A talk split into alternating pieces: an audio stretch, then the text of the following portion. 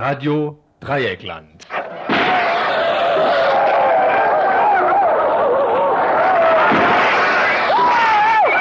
Tagesinfo.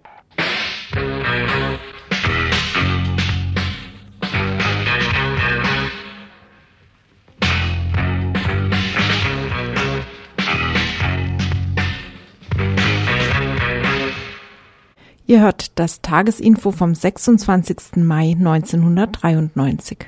Ja, hallo zum Tagesinfo vom Mittwoch, den, wenn ich mich nicht irre, 26. Mai 1993, Redaktion Ludwig Wenz. Die Themen heute im Info. Es wird zunächst gehen um die Aktionärsversammlung der Daimler-Benz AG, nicht weil da die Aktionäre und Aktionärinnen etwa protestiert hätten, dass der Umsatz innerhalb eines Jahres um 20 Prozent zurückgegangen sei. Nein, dort sind eben wie jedes Mal auch die kritischen Aktionäre und Aktionärinnen. Wir erwarten von dort aus Stuttgart einen Anruf in Kürze, der darüber berichten wird, was dort an Aktionen von Seiten dieser kritischen laufen ist. Dann soll es gehen um ein Ökoprojekt Elberaum. Pechei, was das genau ist, worum es sich da handelt, wer das initiiert und warum, werden wir dann wahrscheinlich im zweiten Beitrag erfahren, wird es gehen um den Angriff des SEK, eines Sondereinsatzkommandos in Duisburg auf das Volkskulturhaus, ein Haus, in dem vorwiegend äh, kurdische Leute zugange sind. Wir erwarten hier ebenfalls einen Anruf aus Duisburg. Dann wird es natürlich gehen, was heißt natürlich nicht, aber wird es gehen um die Abschaffung des Asylrechts. Heute in Bonn die Beratung, die zweite und dritte Lesung ist ja wohl noch nicht ganz fertig, wird ja heute Abend wohl noch passieren. Über 10.000 Leute sind dort gewesen und haben sich rund um die Bannmeile versammelt. Äh, dazu erwarten wir ebenfalls einen Anruf direkt in die Sendung. Unter Umständen wird es dann noch einen Beitrag zum Sozialabbau geben. Heute sind ja auch genauere Teile bekannt geworden, was von Seiten der Regierung an sozialer Baumaßnahmen geplant ist. Wenn das klappt, wäre das toll. Am Ende gibt es noch einige Veranstaltungshinweise. Am Anfang eine Kurzmeldung zum Stand äh, der, sagen wir mal, der Ermittlungen um die Ermordung von Kerstin Winter. Und die Musik, die heute kommt, äh, wird nicht im Einzelnen angekündigt werden. Wir werden die einfach laufen lassen. Die Musik spricht für sich. Inhaltlich ist er textlich, glaube ich, eh nicht viel zu holen. Geht er in andere Rezeptoren.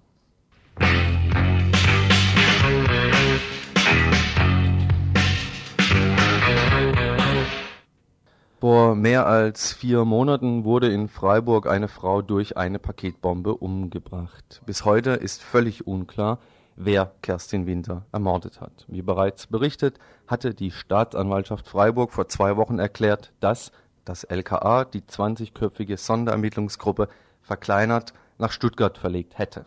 Nichtsdestotrotz gehen die Schnüffeleien nicht nur in Freiburg weiter. Am 10. März wurde der zweite vom LKA Verdächtigte, festgenommen, nachdem er mehr als vier Wochen von den Bullen beobachtet worden war und nach Wiesloch in den Psychoknast eingewiesen. Die Indizien, die das LKA bereithält, sind, wie bekannt, ähnlich lächerlich wie, bei, wie die bei der ersten Festnahme vorgebrachten. Seit März wird nun auf das sogenannte psychiatrische Gutachten aus Wiesloch gewartet, ohne dass dies eine Antwort auf die Frage nach dem Täter geben könnte. Das sogenannte Gutachten ist nun erstellt. Ergebnis der eingewiesene Mensch ist bzw. wäre eindeutig nicht schuldfähig.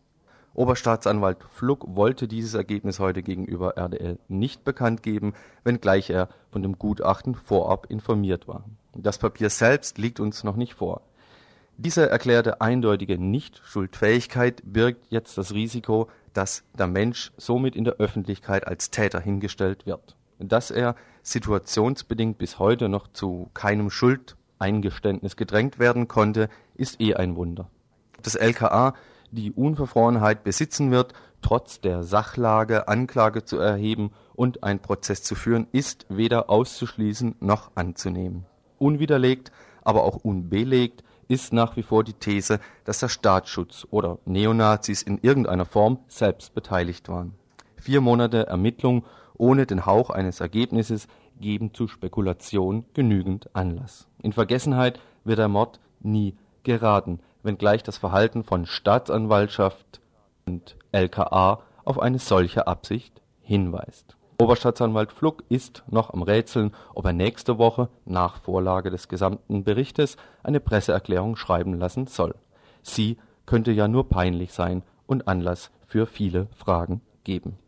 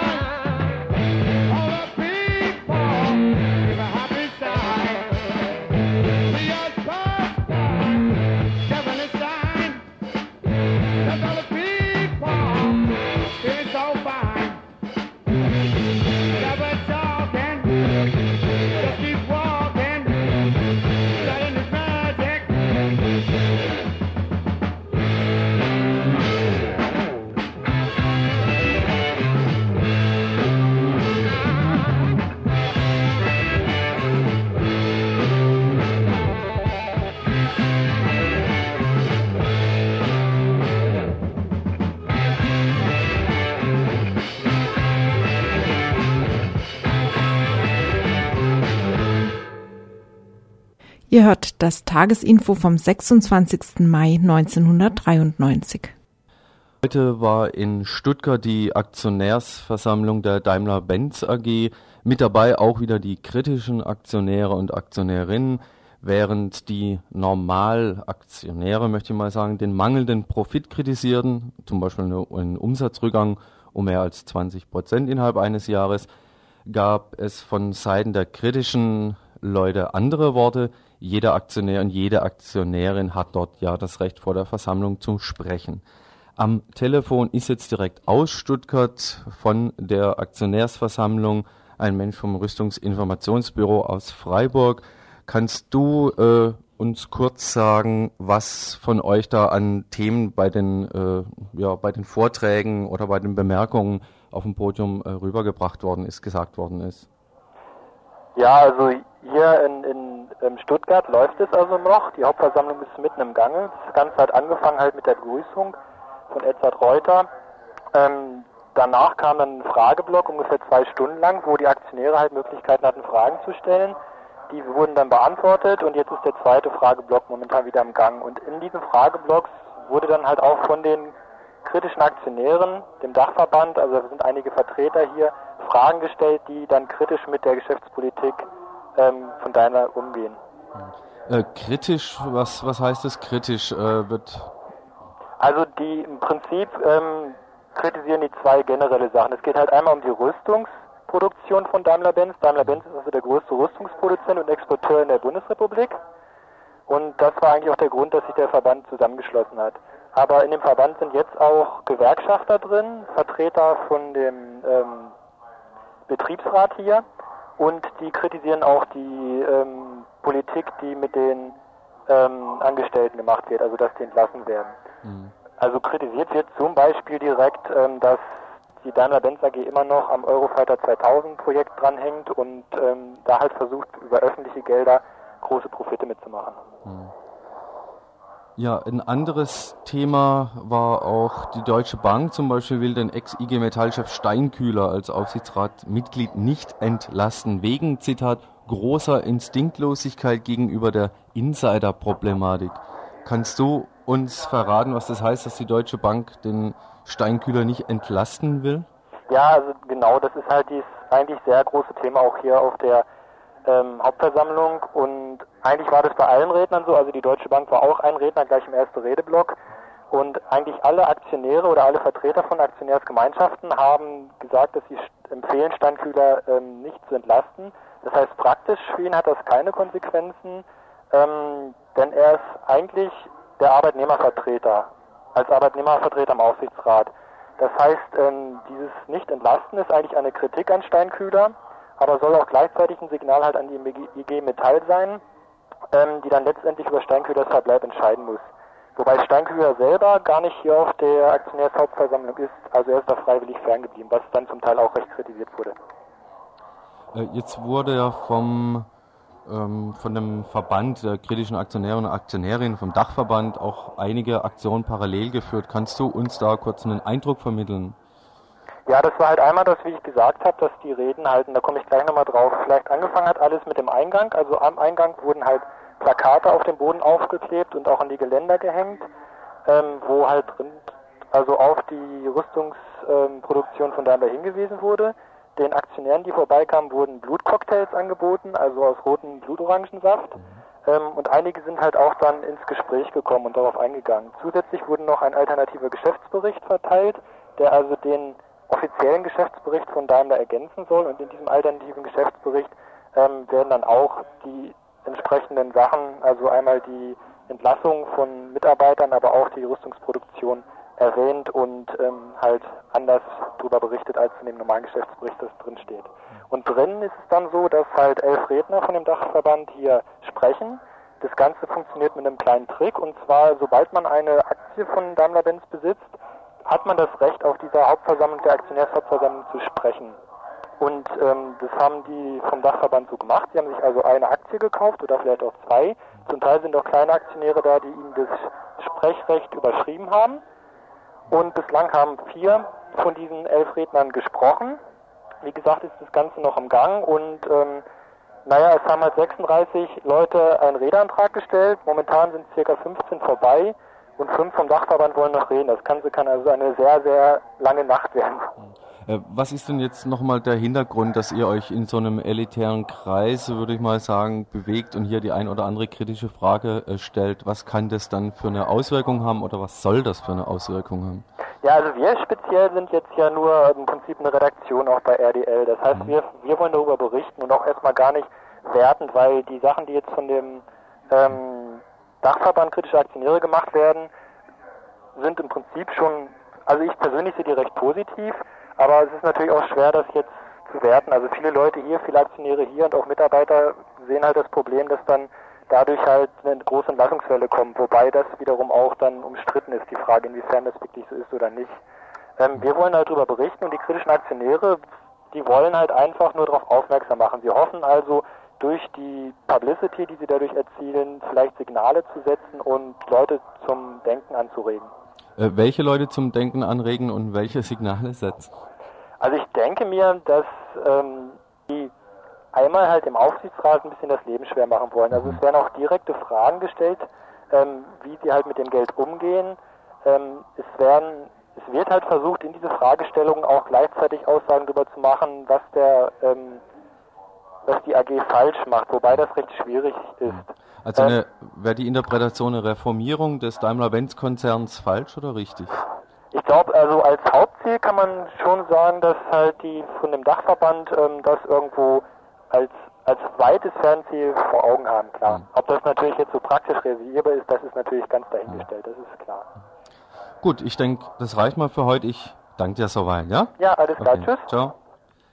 Am Freitag wird es übrigens hier auf Radio Dreigland vom Rüstungsinformationsbüro auch eine Sendung geben. Sie wird sich da vor allem auch mit der Aktionärsversammlung bei Daimler-Benz beschäftigen.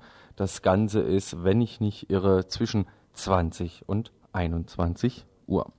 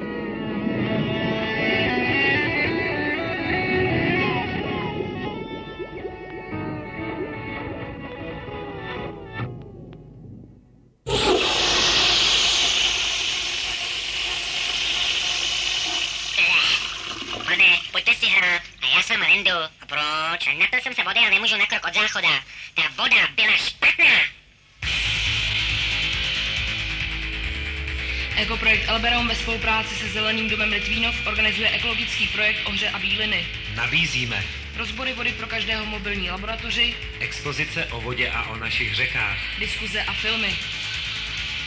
Projekt je putovní cestou mobilní laboratoře po městech ležících na Ohři a Bílině. 22. května Litoměřice, 25. Litvínov, 27. Dubcov, 28. a 29. května Ústí nad Labem.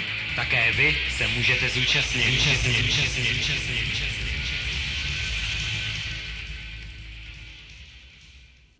Ihr hört das Tagesinfo vom 26. Mai 1993. Wer eben genau hingehört hat, konnte ohne tschechische Sprachkenntnisse immerhin herausfinden, dass es ums Wasser geht. Genauer gesagt um den Fluss Elbe. Mit diesem Werbespot in einem tschechischen Lokalradio in Ustinat Labem warb das Ökoprojekt Elbe-Raum für eine Veranstaltung in Ustinat Labem, auf Deutsch Aussicht an der Elbe, über die Umwelt des Flusses.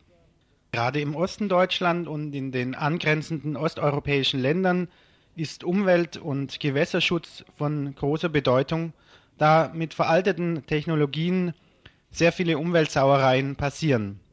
Doch was ist das Projekt Ökoprojekt Elberaum?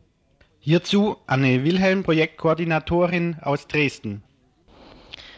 Ökoprojekt Elbraum ist entstanden nach der Fahrt von Greenpeace äh, mit der Beluga auf der Elbe.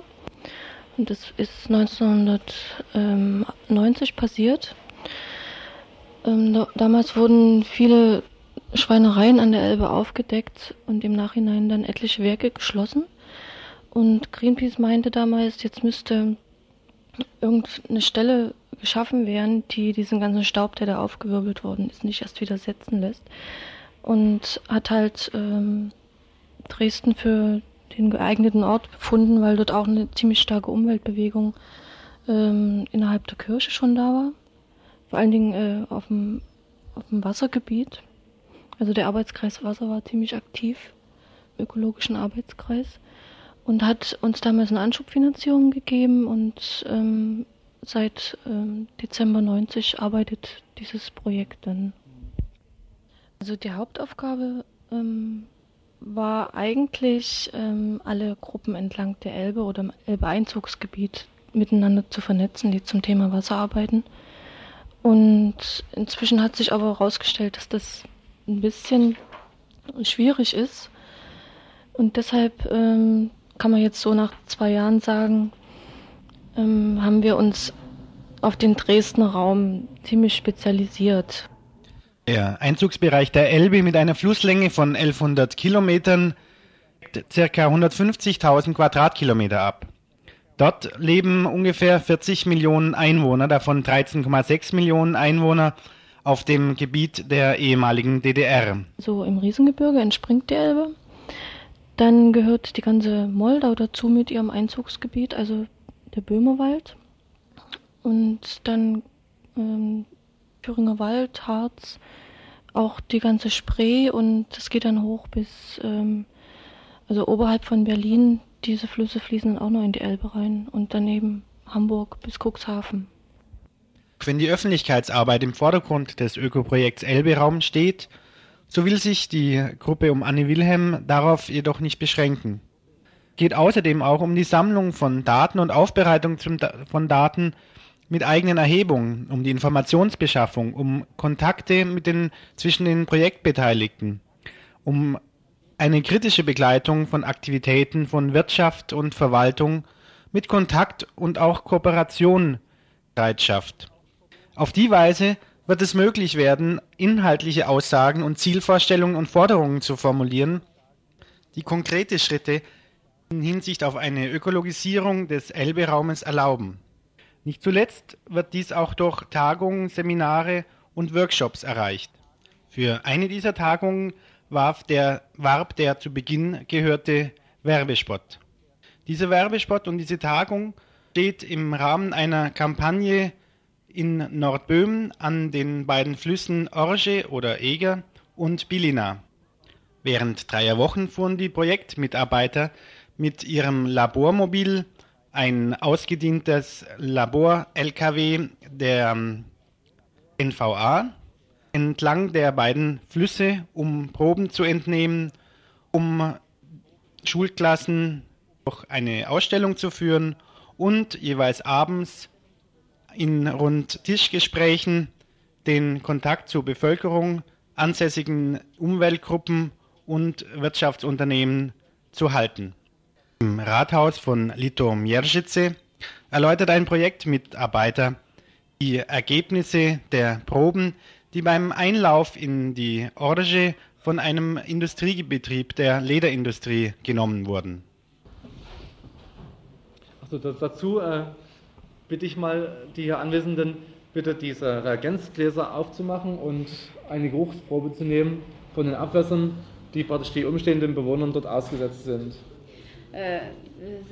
Nejdřív vás prosím, abyste si jako všichni přítomní, abyste Insbesondere der Ammoniumgehalt von 126,4 Milligramm pro Liter ist natürlich auch, hat natürlich auch einen sehr großen schädlichen Einfluss auf das natürliche Gewässer, also in diesem Fall die Orsche und die Elbe.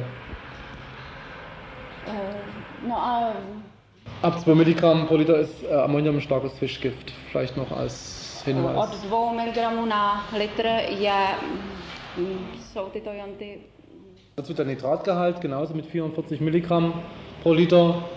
Also ungefähr das die 15-fache Überschreitung eines normalen Gewässers. Soweit nur ein kurzer Eindruck von der Tätigkeit des Projekts vor Ort. Wilhelm, Projektkoordinatorin aus Dresden, ist auch mit dem Ergebnis des Projekts an Orge und Bilina zufrieden. Ähm, das Anliegen, was, was wir ja eigentlich im Hinterkopf hatten mit den böhmischen Gruppen dort zusammen, also das Ganze ist ja so ein grenzüberschreitendes Projekt, mit den böhmischen Gruppen zusammen dort ein, ja, so ein Netzwerk aufzubauen eigentlich, ne? Wo, wozu eben ganz offensichtlich erstmal ein Anstoß kommen muss. Ähm, denke ich, ist schon gelungen, weil, weil sich jetzt die Leute, die entlang der Eger sich mit dem Wasser beschäftigen oder überhaupt mit den Umweltproblemen dort in Süd- und Nordböhmen, äh, die kennen sich jetzt, also zumindest die, die wichtigen Leute. Und das war vorher noch nie. Und insofern ist das für uns ja eigentlich ein ganz schön großer Erfolg. Nächstes Jahr soll das Projekt wiederholt werden, um dran zu bleiben und nicht locker zu lassen. Ausführlichere Informationen und eine längere Reportage über das Projekt Orge und Bilina des Ökoprojekts Elbe-Raum wird zu hören sein nächsten Montag in der Ökosendung Global 3000 von Radio Dreieckland um 20 Uhr.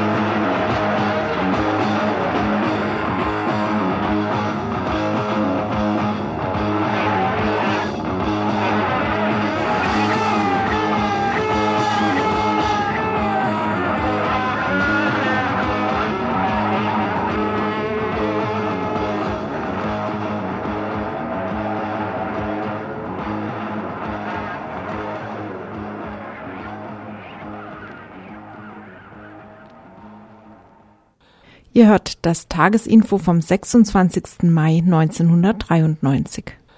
Während die französische Regierung die für heute angesetzte Beratung über ein neues Einwanderungsgesetz vertagte, lief in Bonn heute oder läuft noch die zweite und dritte Lesung zur de facto Abschaffung des Asylrechts.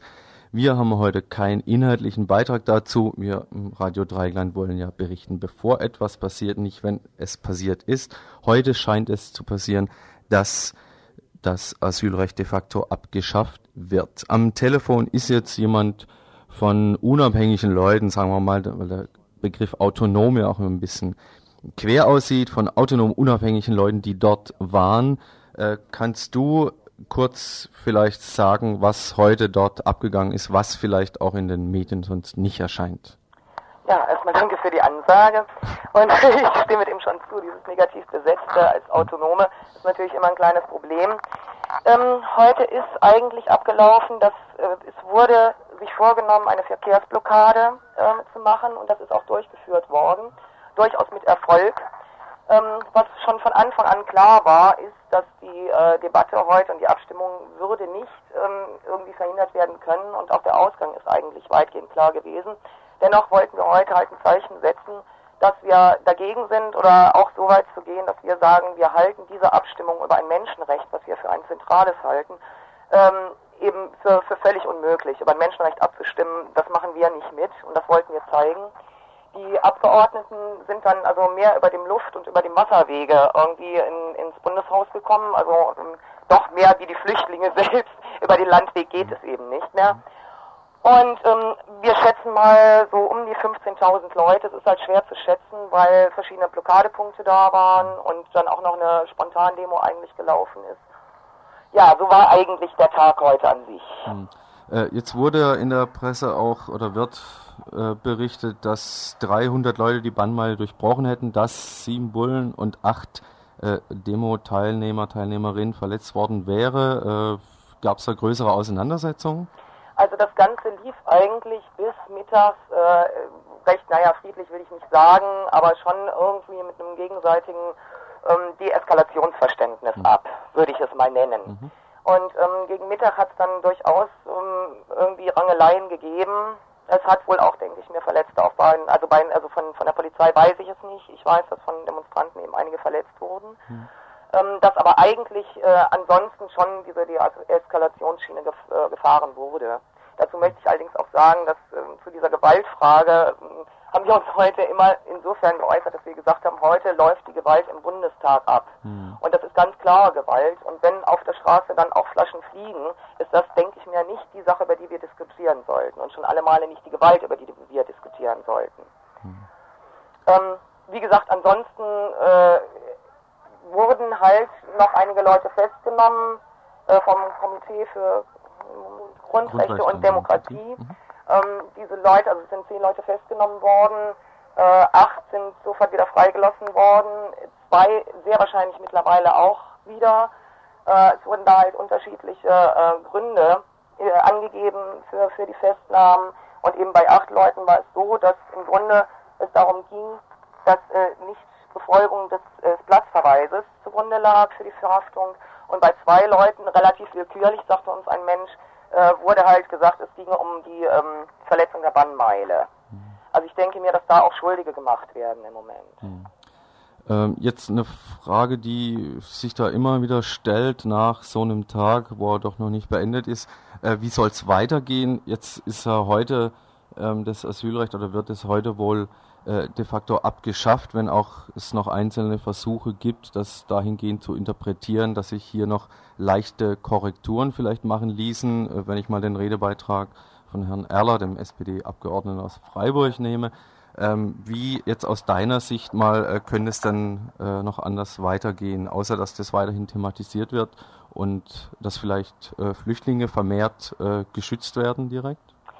Also ich denke, für uns ist das heute durchaus überhaupt kein Endtag oder kein Schlusspunkt der ganzen Debatte, sondern eigentlich durchaus ähm, ein, ein Anfang, wenn auch ein sehr negativer, weil ich denke, wir werden in die Verantwortung genommen werden, einmal praktisch zu versuchen, für Flüchtlinge eine Möglichkeit äh, zur Unterbringung irgendwie zu bekommen. Äh, auf der anderen Seite durchaus äh, weiter politischen Druck versuchen auszuüben, weil es kann auch nicht angehen, dass wir privat versuchen, die Flüchtlinge unterzubringen und somit äh, die staatliche Verantwortung, eben irgendwie der Staat der Verantwortung enthoben wird. Das kann auch nicht gehen. Aber ich denke, dass wir einfach diesen Tag jetzt erstmal irgendwie auch ein bisschen verdauen müssen und dann wird es durchaus Strategien geben. Hm. Kurz zum Schluss noch, ähm, Ja. auf der Anreise äh, war das ähnlich wie auf der Abreise, wurden da im Vorfeld schon irgendwelche Kontrollen gemacht und Notierungen? Oder? Äh, sind mir persönlich nicht bekannt. Gut. Ne? Ich danke dir mal soweit. Okay, gut, ich danke auch, ne? Ja, Tschüss. Ciao. Thank you.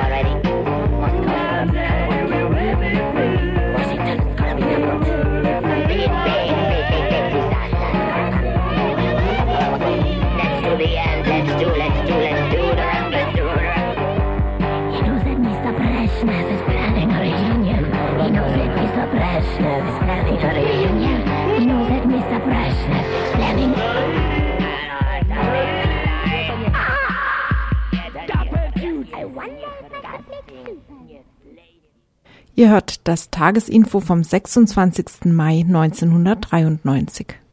Ja, so, und da ist das Musikstück fertig. Das war übrigens Nina Hagen. Wir im Info heute Mittwoch, 26. Mai 1993 haben jetzt noch einen Beitrag vor uns, weil der Beitrag zum Thema Sozialabbau meines Wissens sicherlich nicht mehr zustande kommen wird. Wir erwarten aber noch einen Anruf aus Duisburg wegen des Überfalls von SEK-Leuten auf das Volkskulturhaus. Das Thema Sozialabbau hätte so beginnen sollen, das Bonner So- Solidarpack und sein Finanzminister Weigel betreiben radikalen Sozialabbau. Wie heute bekannt wurde, soll die Arbeitslosenunterstützung und Unterhaltsgeld für Umschülerinnen und Umschüler gekürzt werden. Das zweite Kindergeld soll um 30 Mark sinken. Steigen dagegen sollen die Beiträge für die Arbeitslosenversicherung von 6,7 6,7 auf 7,2 Prozent. Das BAföG soll bis 1996 gar nicht angepasst werden. Die Anpassung der Renten soll um ein halbes Jahr von Juli auf Januar verschoben werden. Vorgesehen ist auch ein, eine Lohn-Null-Runde für Beamte. Und damit das Ganze nach Solidarpakt riecht, soll der Umzug der Regierung nach Berlin auf das Jahr auf nach das Jahr 2000 verschoben werden. Dazu wollte ich eigentlich jemand interviewen, direkt heute aus Frankfurt von der Fachhochschule in Frankfurt und zwar von der AG Tours Sozialarbeit in Frankfurt, die sich mit dem Thema Sozialabbau ständig beschäftigen und jetzt auch einen Fragebogen entwickelt haben, Literatur dazu rausgeben.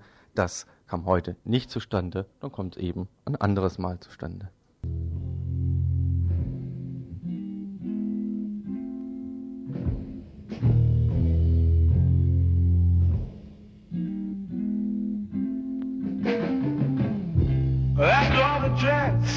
in the box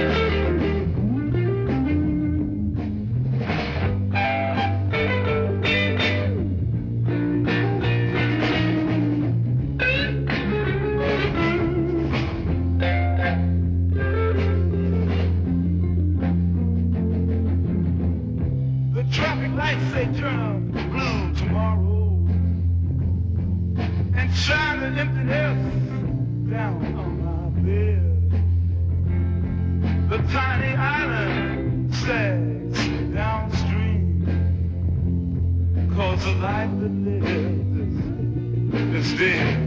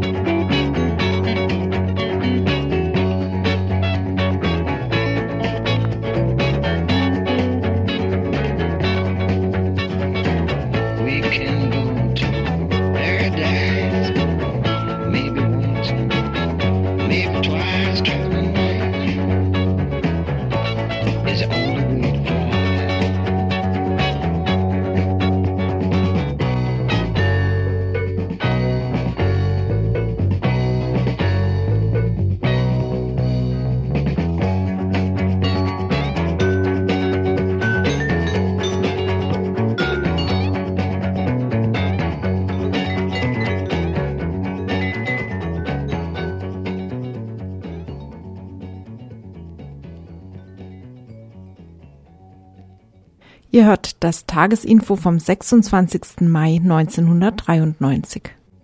Am vergangenen Montag, den 24. Mai, wurde in Duisburg das Volkskulturhaus von einer Gruppe des SEK, des Untereinsatzkommandos, stürmt mit kugelsicheren Westen ausgerüstet. Sie haben die Türfenster und Teile des Inventars zertrümmert. Vier der Mitglieder, die nach den Gründen des Angriffs gefragt haben, wurden angegriffen, festgenommen und abgeführt. Am gleichen Tag wurden auch Wohnungen von zwei weiteren Mitgliedern des Vereins auf die gleiche Art und Weise gestürmt, die Leute in Handschellen abgeführt. Das war in Gladbeck und Oberhausen. Informationszentrum für freie Völker hat hier eine Presseerklärung äh, fortgeschickt. Eigentlich war jetzt auch geplant ein Interview mit den Leuten. Sie wollten sich heute nochmal genau erkundigen, was mit den äh, noch Festgenommenen passiert ist. Es scheint so, ich habe gerade kurz telefoniert, äh, dass fünf Leute noch in Haft sind. Vorgeworfen wird den Leuten in dem Zentrum, in dem sich vorwiegend äh, kurdische Zusammenhänge, kurdische Leute aufhalten. Vorgeworfen wird ihnen von der Staatsanwaltschaft Dortmund, die damit beschäftigt sind, ein, die Staatsanwaltschaft verdächtigt sie wegen des Verstoßes gegen das Vereinsgebot. Äh, Ermittlungen sind am Laufen wegen sogenannter Schutzgelderpressungen und zwar gegen Leute der DEF soll, die laut Staatsanwaltschaft Dortmund 1983 verboten worden sei und 1989 sei dieses Verbot durch das Innenministerium für rechtskräftig erklärt worden. Die Verfolgung der Mitglieder der DEFSOL ähm, ist natürlich die Frage, hier ist die Frage zu stellen, in welchem Zusammenhang das gesehen werden soll. Heute können wir darüber nicht mehr berichten, aber eben einfach an einem anderen Tag.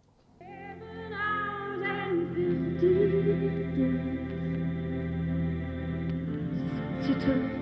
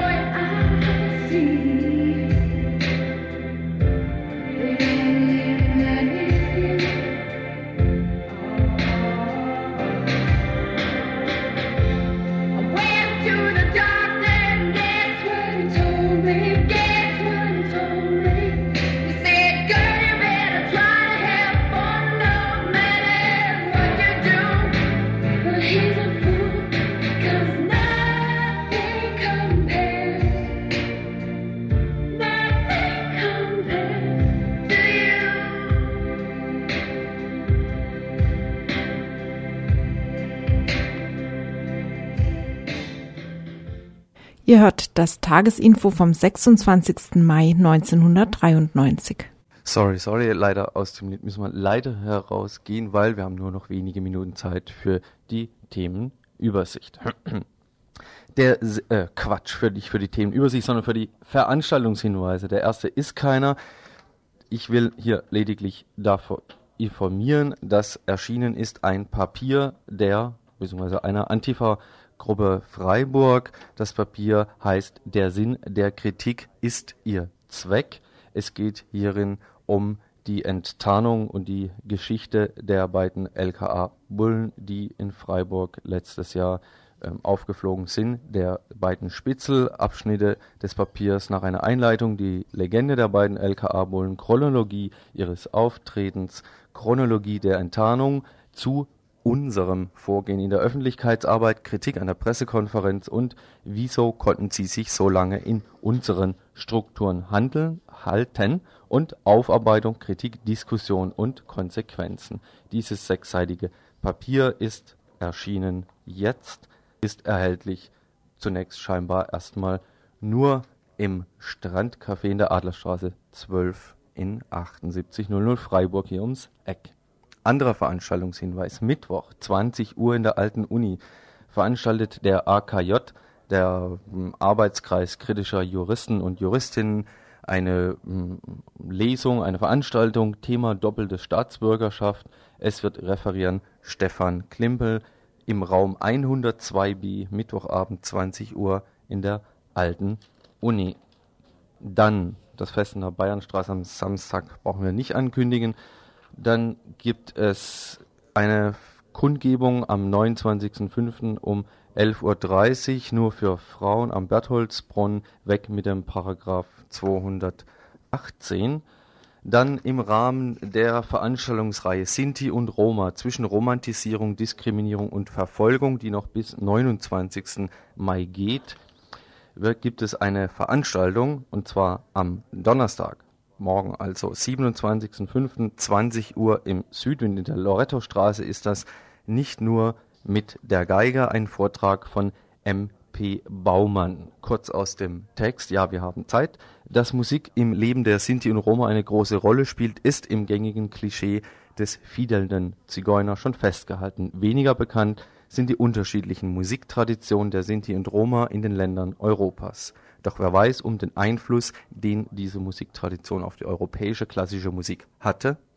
Der Musikethnologe M.P. Baumann wird in seinem Vortrag mit vielen Hörbeispielen auf diese Aspekte eingehen. Das Ganze im Südwind in der Loretto-Straße 42 am Donnerstag um 20 Uhr. Dann gibt es, wenn wir schon beim Donnerstag sind, noch eine Veranstaltung, zwar der BUND veranstaltet mit einer Krankenkasse zusammen ein Vortrag getrübte Sommerfreude Informationsveranstaltung zur Sommersmog-Problematik. Das Ganze im Bürgerhaus Zähringen in der Lamey-Straße 2 in Freiburg um 19.30 Uhr am Donnerstag. Über Glaubensfragen nach der Shoah, dem millionenfachen Judenmord des NS-Regimes, spricht am 26. Mai, das ist Mittwoch, Esra Ben Gershom aus Jerusalem, der als Hitlerjunge verkleidet zunächst untertauchen und sich dann in einer abenteuerlichen Flucht retten konnte. Die Freiburger Gesellschaft für christlich-jüdische Zusammenarbeit lädt zu dieser Veranstaltung ein, um 20 Uhr im Gemeindesaal St. Josef, Breisacher Straße 119. Veranstaltung eben dieser Gesellschaft für christliche, jü, christlich-jüdische Zusammenarbeit Freiburg e.V. Das Ganze Mittwoch, heute Abend also um 20 Uhr. Ihr hört das Tagesinfo vom 26. Mai 1993. Und ein letzter Veranstaltungshinweis für heute. Kritisches Seminar der ADW, der Aktion Dritte Welt, zur Reihe Medien, Bilder vom Süden, Made in Germany, organisiert das kritische Seminar eine Diskussionsveranstaltung mit Ashwin Raman zum Thema Blicke hinter die Kulissen der Dritte Weltberichterstattung in den Medien. Das Ganze Mittwoch, 26.05.93, der Volkshochschule in Freiburg, Rotteckring 12 um 20 Uhr. Das Ganze ist verbunden mit einem geringen Unkostenbeitrag. Kurz zu Ashwin Raman. Er war sieben Jahre Reporter in Bombay bei der Times of India und hielt sich drei Jahre als freier Korrespondent in Nicaragua auf. Er lebt seit 79 als freier Journalist in Dortmund, ist Buchautor und Mitautor von zahlreichen Filmen zum Thema Dritte Welt beim WDR, NDR, ZDF bei der BBC. Wir hier sind bei RDL und angelangt am Ende des Infos vom Mittwoch, den 26. Mai 1993. Tschüss.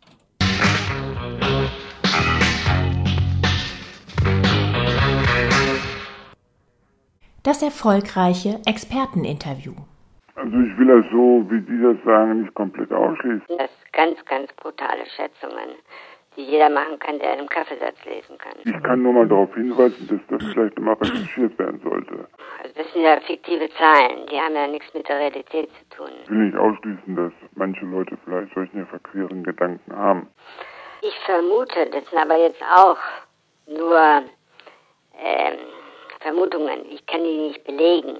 Das glaube ich nicht. Weiß ich nicht, glaube ich nicht. Ich habe keine Ahnung. Da können sich die Götter streiten. Da blicke ich jetzt im Detail nicht dran lang. Das meinen Sie schon. Nee,